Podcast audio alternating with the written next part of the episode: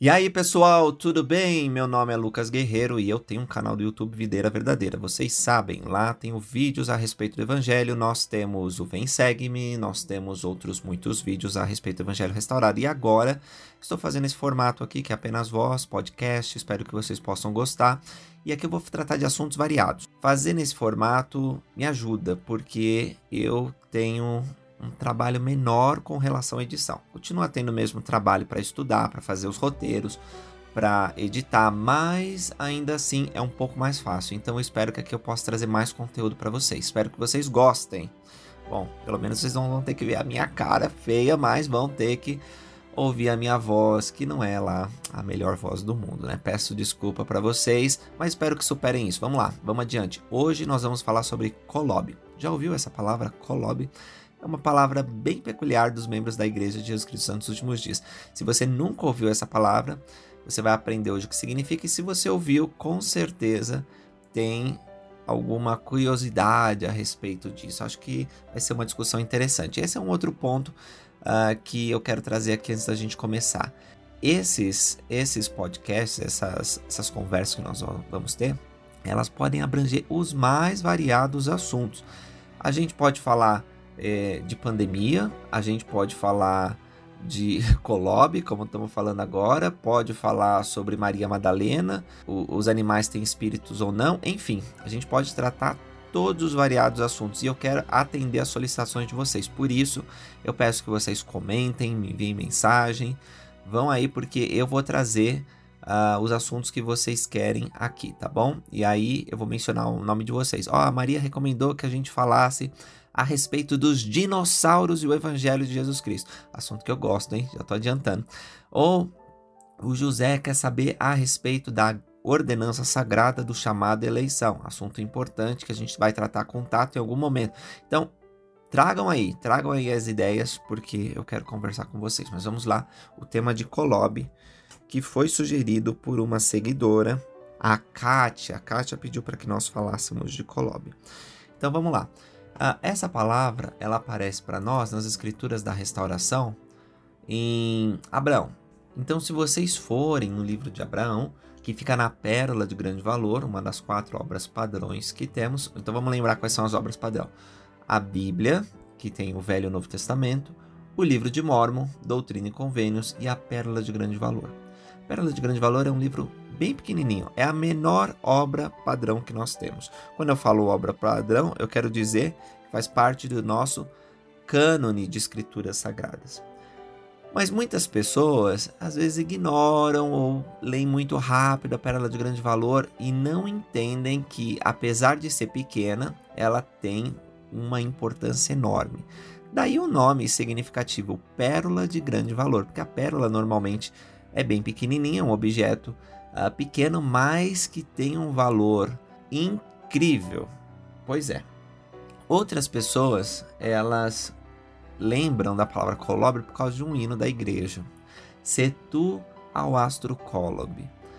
Ele não está no inário que nós temos atualmente uh, na Igreja Jesus Cristo Santos Últimos Dias em português, mas estava no inário antigo, numa versão que tinha lá nos anos 80, comecinho dos anos 90, tinha esse hino.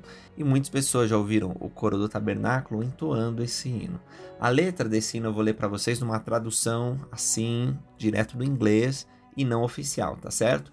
Diz o seguinte: Se tu ao astro Colob pudesse viajar, veloz qual raio de luz, e sempre continuar, creria ser possível, sondando a amplidão, descobrir no infinito dos deuses a geração. Ou ver princípio tal em que nada se gerou, ou a criação final que a mão de Deus obrou, o Espírito sussurra, jamais alguém verá, cruzando o eterno véu, um lugar onde nada há. As obras do Senhor prosseguem sem findar, eterno círculo são de exatidão sem par. Não há fim para a matéria, não há fim para o espaço, não há fim para o espírito, não há fim para a carreira, não há fim para a virtude, não há fim à sabedoria, não há fim à luz, não há fim à união, não há fim para a juventude, não há fim para o sacerdócio, não há fim para a verdade, não há fim para a glória, não há fim para o amor, não há fim para a existência. Não há mais mortes, não há fim para a glória, não há fim para o amor, não há fim para a existência, não há mais mortes. Muito legal, né? Tem outras versões desse hino, mas eu gostei dessa que achei na internet. E assim, o que que mostra aqui? Que essa palavra, né, Kolob, ela está relacionada à imensidão da criação de Deus, está relacionada à eternidade. Quando a gente vai lá para o livro de Abraão, na Pérola de Grande Valor, todos vocês podem ter acesso pela Biblioteca do Evangelho, baixar o aplicativo de graça e ler o livro de Abraão ou acessar na internet, a gente vai aprender que Abraão teve uma visão. Os profetas e tem muitos nas escrituras que mencionam isso, tiveram uma visão do plano de salvação e da eternidade.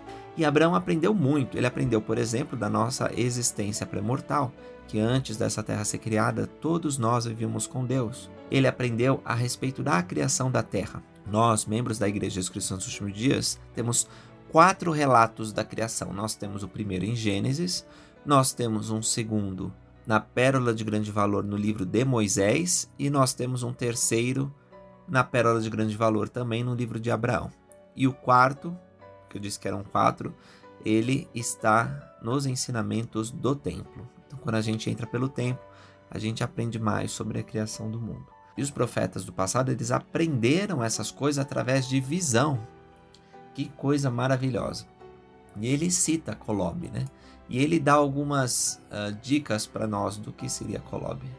Ele fala lá em Abraão 3, do 2 ao 3 e também o versículo 9, que Colobe é o nome da estrela que está mais próxima do trono de Deus.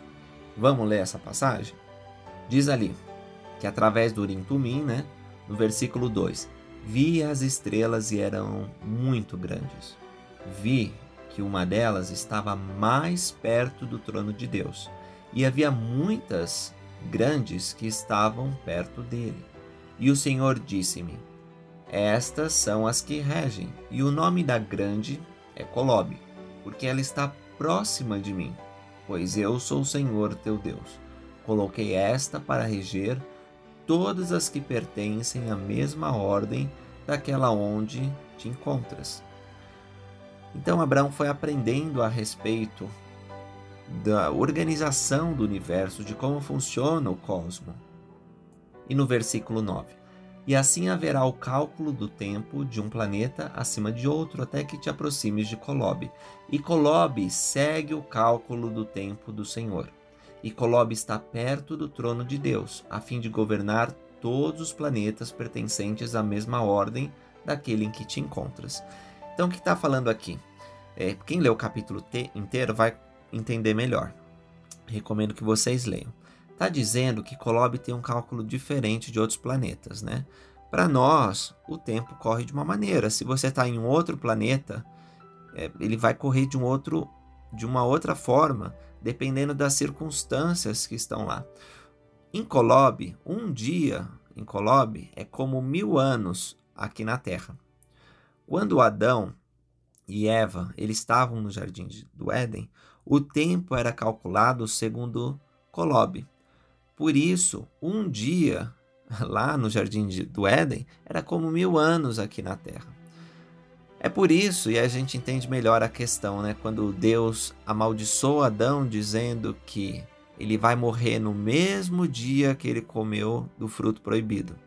De fato, Adão morreu com menos de mil anos. Então, com, morreu assim, com uma idade avançada, né? O pessoal vivia pra caramba naqueles dias, mas morreu ainda no mesmo dia. Então, no mesmo dia que ele comeu, segundo o cálculo de Colob, ele morreu. Uma curiosidade aí para vocês. Abraão, ele viu coisas incríveis, assim como Moisés, João, Nefe, vários outros profetas. Muitas vezes essas coisas maravilhosas eram difíceis de explicar. Eles foram ordenados a registrar a visão deles. E muitos fizeram isso mais numa linguagem imperfeita, numa linguagem que não conseguia representar as grandiosidades que eles viram. Então eles o fizeram, muitos selaram esses registros e a parte que chegou a nós muitas vezes chega de uma maneira simbólica, uma maneira com alegorias, com imagens.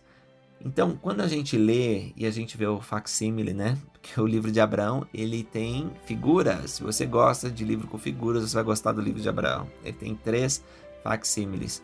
E John Smith interpretou uma parte desses facsímiles, é bem interessante.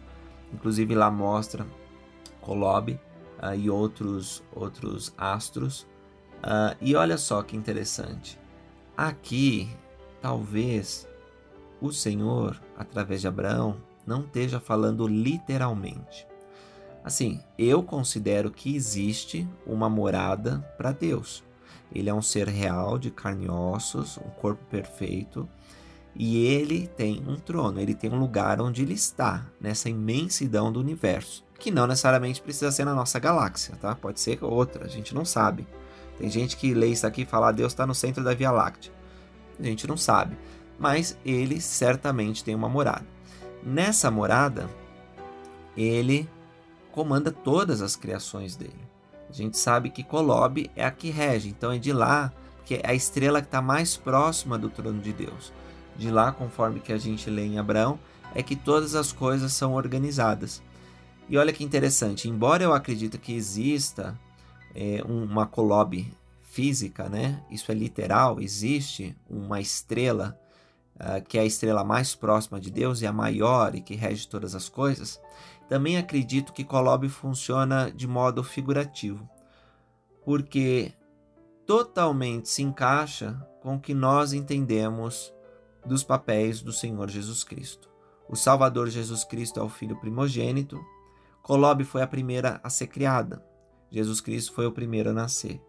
Kolob que rege todas as coisas. Nós aprendemos em Doutrina e Convênios que a luz que emana de Cristo, a luz de Cristo, ela dá vida e ordem a todas as coisas.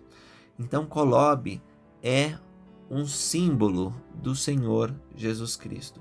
E isso é muito legal. A gente não pode desassociar uma coisa da outra, porque à medida que a gente lê as Escrituras, a gente percebe a, a importância, principalmente aqui né, em Abraão, a, deste astro para reger todo o universo. E a gente não pode esquecer que Cristo é a, a mão de Deus para realizar a sua obra. Ele que executa, ele que cria, ele que veio e nos resgatou do pecado e abriu a possibilidade da vida eterna. Tem uma citação interessante de Brigham Young, porque vários líderes da igreja, principalmente no começo, eles uh, comentaram a respeito desse astro, né, de Kolob. Eu vou trazer essa de Young, ele diz o seguinte, quando a Terra foi moldada e trazida à existência e o homem foi colocado sobre ela, ela estava perto do trono do nosso Pai Celestial. Quando o homem caiu, né, por causa da queda, a Terra caiu no espaço e passou a residir nesse sistema planetário, e o Sol tornou-se nossa luz. Essa é a glória na qual a Terra veio e quando for glorificada, retornará novamente à presença do Pai. Então, o que é revelado é, nessa fala do presidente Yang é a crença que ele tinha de que o nosso planeta ele estava num outro sistema solar próximo do Pai Celestial lá em Kolob e quando Adão e Eva eles comeram do fruto a Terra ela foi uh, ela decaiu ela saiu daquela órbita daquele sistema uh, planetário e veio para este mundo aqui. Eu não penso que isso aqui é a doutrina da igreja, mas é sem dúvida a opinião do presidente Young. Eu sei que algumas pessoas que estudam sobre planetas elas ficam incomodadas com esse tipo de citação, mas meus amigos, nós temos que lembrar que nós não conhecemos todas as coisas e antes de atacar a mensagem de um profeta, nós temos que lembrar que, primeiro, às vezes é difícil transmitir a ideia de uma coisa celestial para um público que não está tão preparado. Segundo, uh, nós acreditamos no Deus que trouxe o dilúvio sobre a terra, que fez uma jumenta falar para impedir uh, que um profeta amaldiçoasse Israel. Nós cremos em milagres. Jonas ficou três dias dentro de um peixe. E nós acreditamos na ressurreição de Cristo. Então, é, isso não seria difícil para um Deus todo-poderoso que é capaz de fazer milagres, de mover, por mais que haja problemas, que se encontre problemas com relação à atmosfera, gravidade e, e todo esse negócio que pode ser levantado e arguído, é, não seria impossível. Deus ele pode fazer o que ele bem determinar, ainda que para nós pareça uma coisa esquisita, ilógica e, e complicada, é, segundo a ciência que nós temos. Lembra que a ciência ela não é tão fixa quanto nós normalmente pensamos, não é? A gente pode até discutir isso no outro podcast. A ciência, ela muda, ela não trabalha com uma verdade absoluta, ela trabalha com uma, uma, uma verdade funcional. Mesmo as, as leis de Newton, elas foram atacadas por brilhantes cientistas como Einstein, muitas das, das leis que achávamos que não mudam, que são imutáveis, mas na verdade elas mudam dependendo das circunstâncias. Então, fica essa citação interessante uh, do, do presidente Yang para a gente ponderar e a gente volta para falar mais sobre outras coisas, outros assuntos relacionados ao Evangelho no outro, um outro momento. Obrigado por terem ouvido e até a próxima, pessoal.